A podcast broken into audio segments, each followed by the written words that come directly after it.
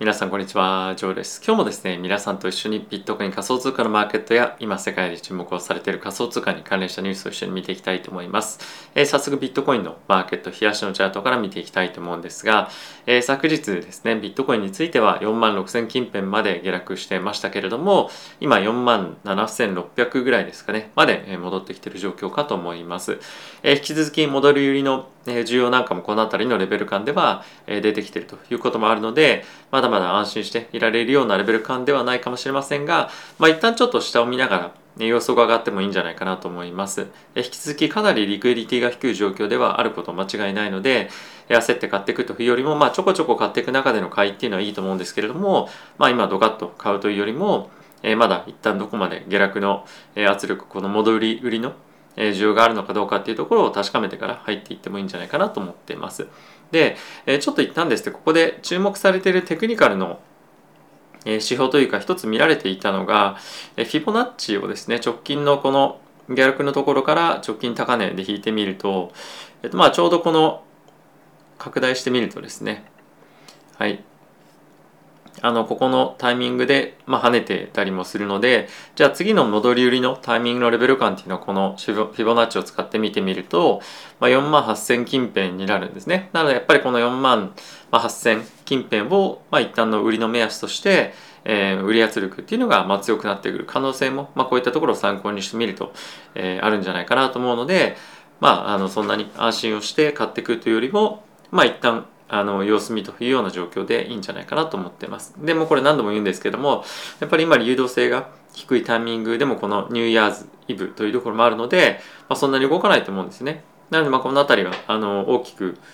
どっちに動くかを予想してポジションを取るというよりもまあ何もしないというのが僕正直いいんじゃないかなと思ってます。でまあイーサもこれ同様で、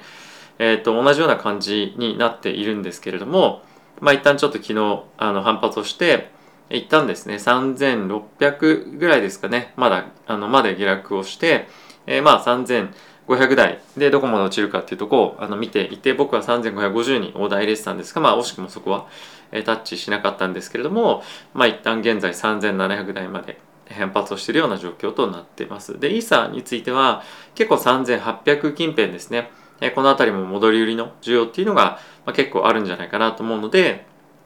まあそういったところを意識しながら、えこちらも、え、まあ生還というところでいいんではないかなと思ってます。やっぱりこのちょっと見えづらいかもしれませんけれども、あの、オーダーがこの辺りで全然落ちていく過程でもそんなに入ってないんですよね。オーダーというか、あの、取引が全然されてないので、えこの辺りそんなに積極的に、あの追っかけて売ってくるような需要もなく、逆に反発のタイミングでも、えしっかりと戻り売りを狙って、あ戻り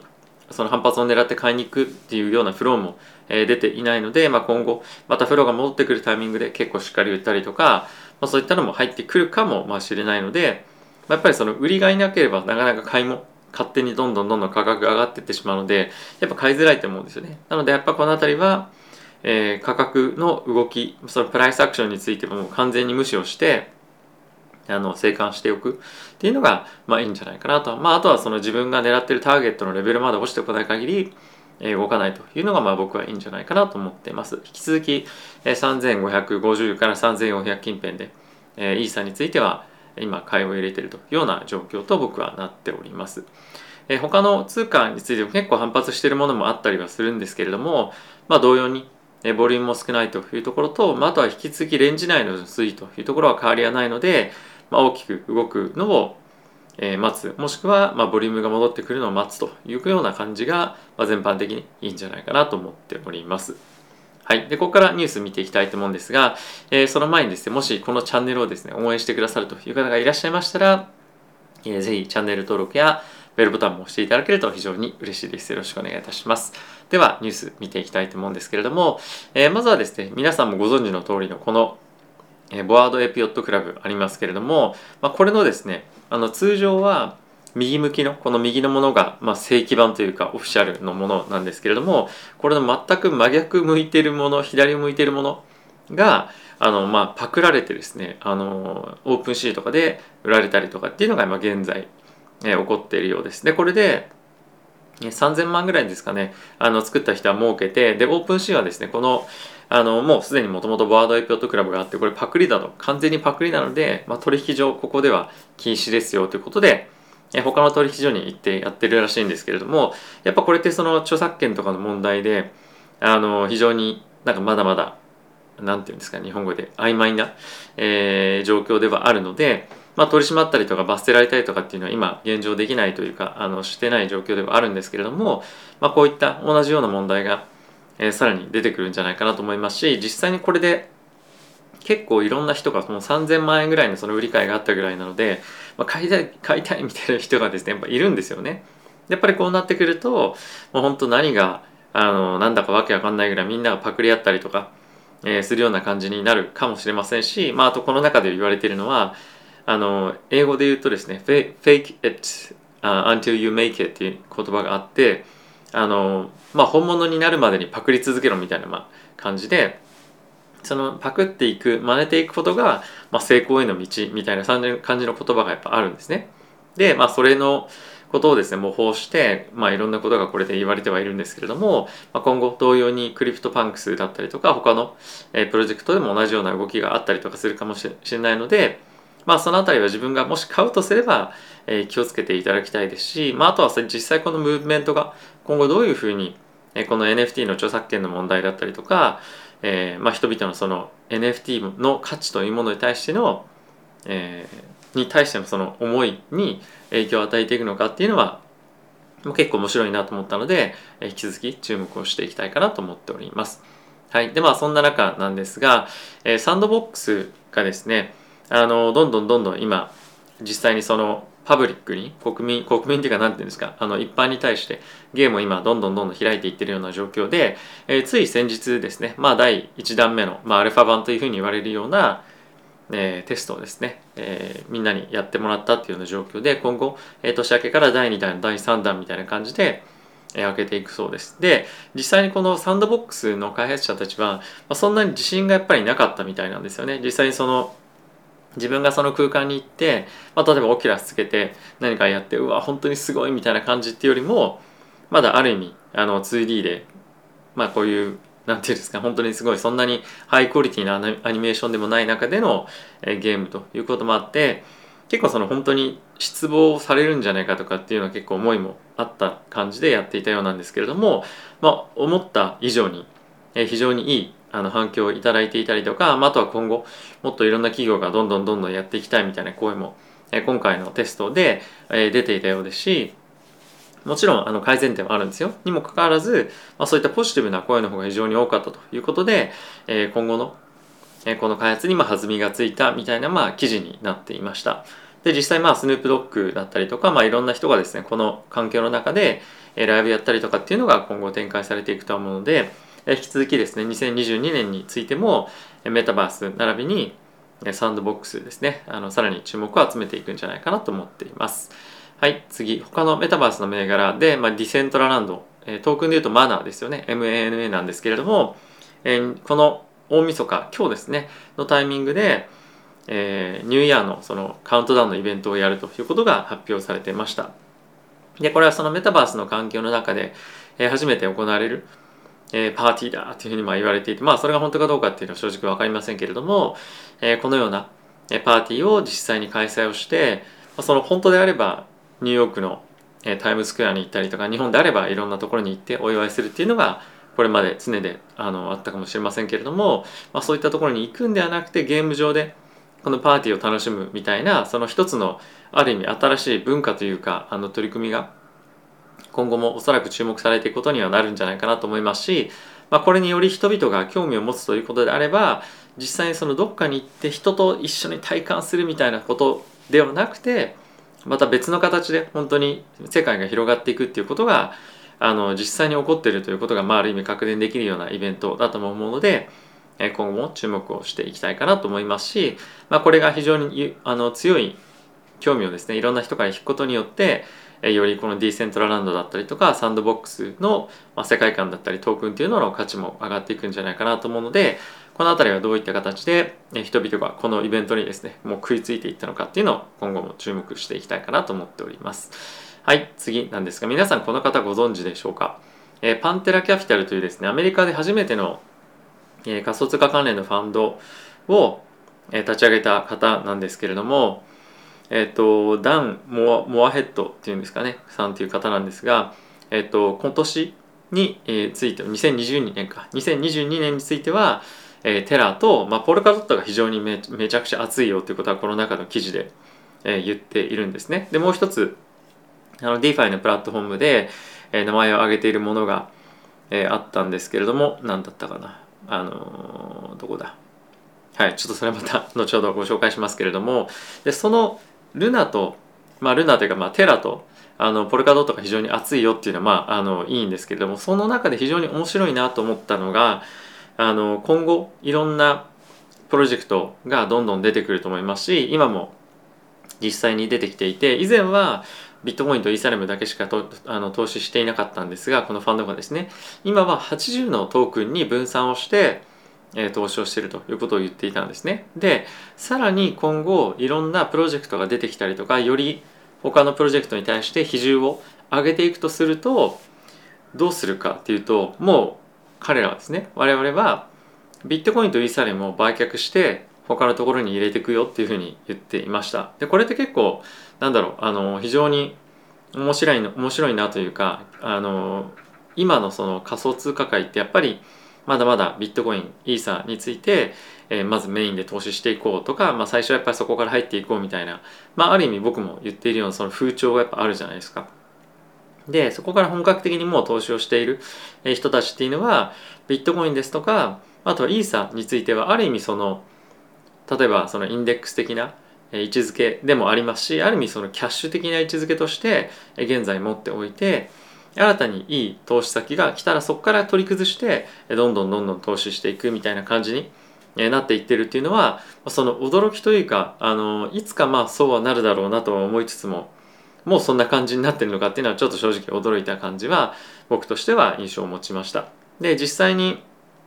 この2021年についてはレイヤー1のトークンがものすごく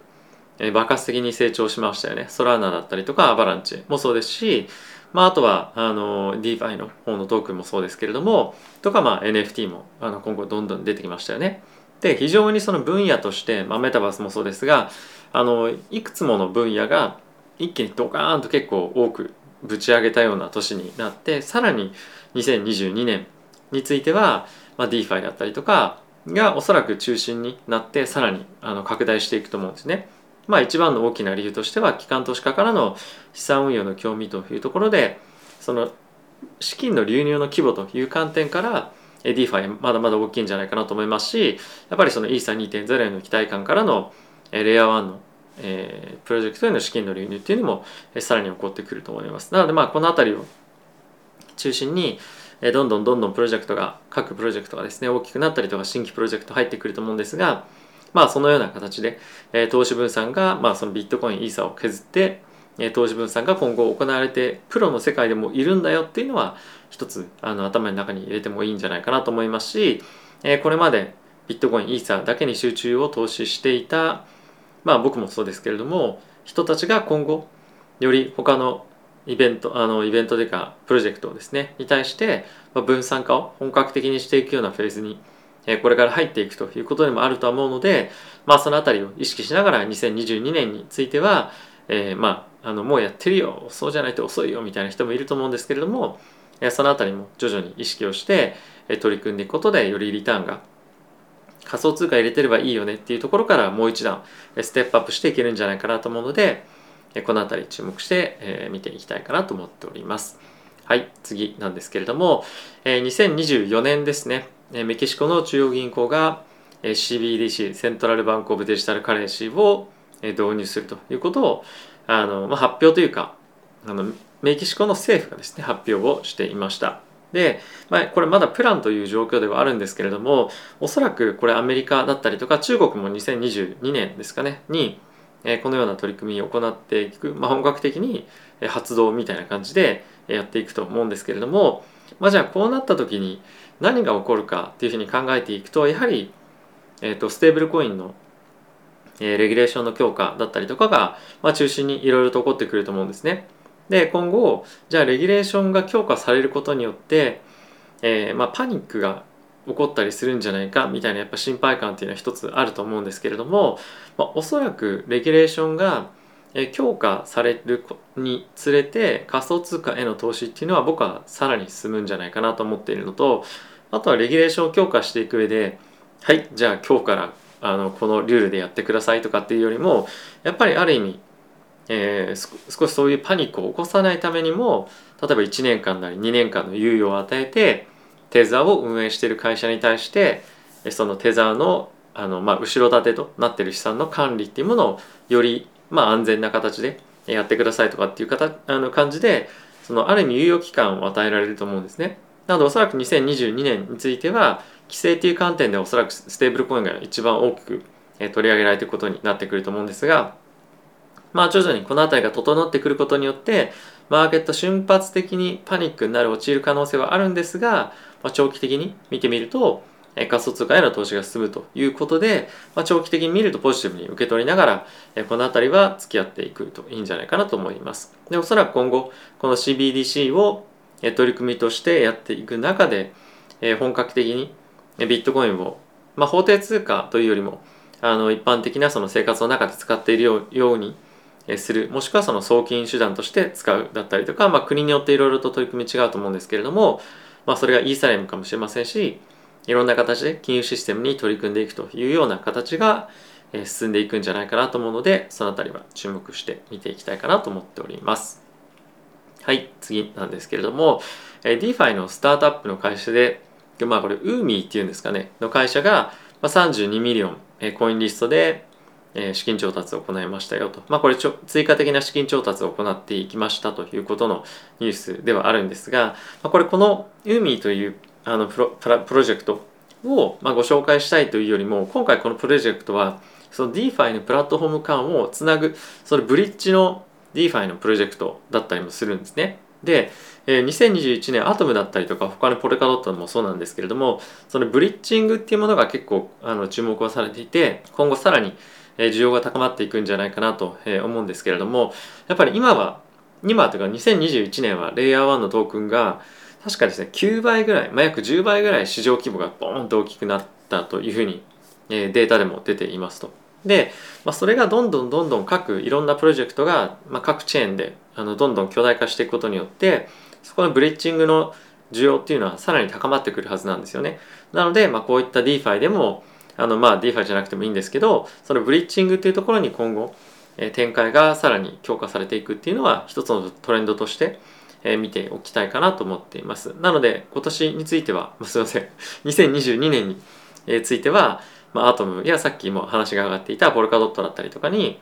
資金が結構流入する可能性もありますしそれがどういうふうな形でまだ展開されていくかっていうのは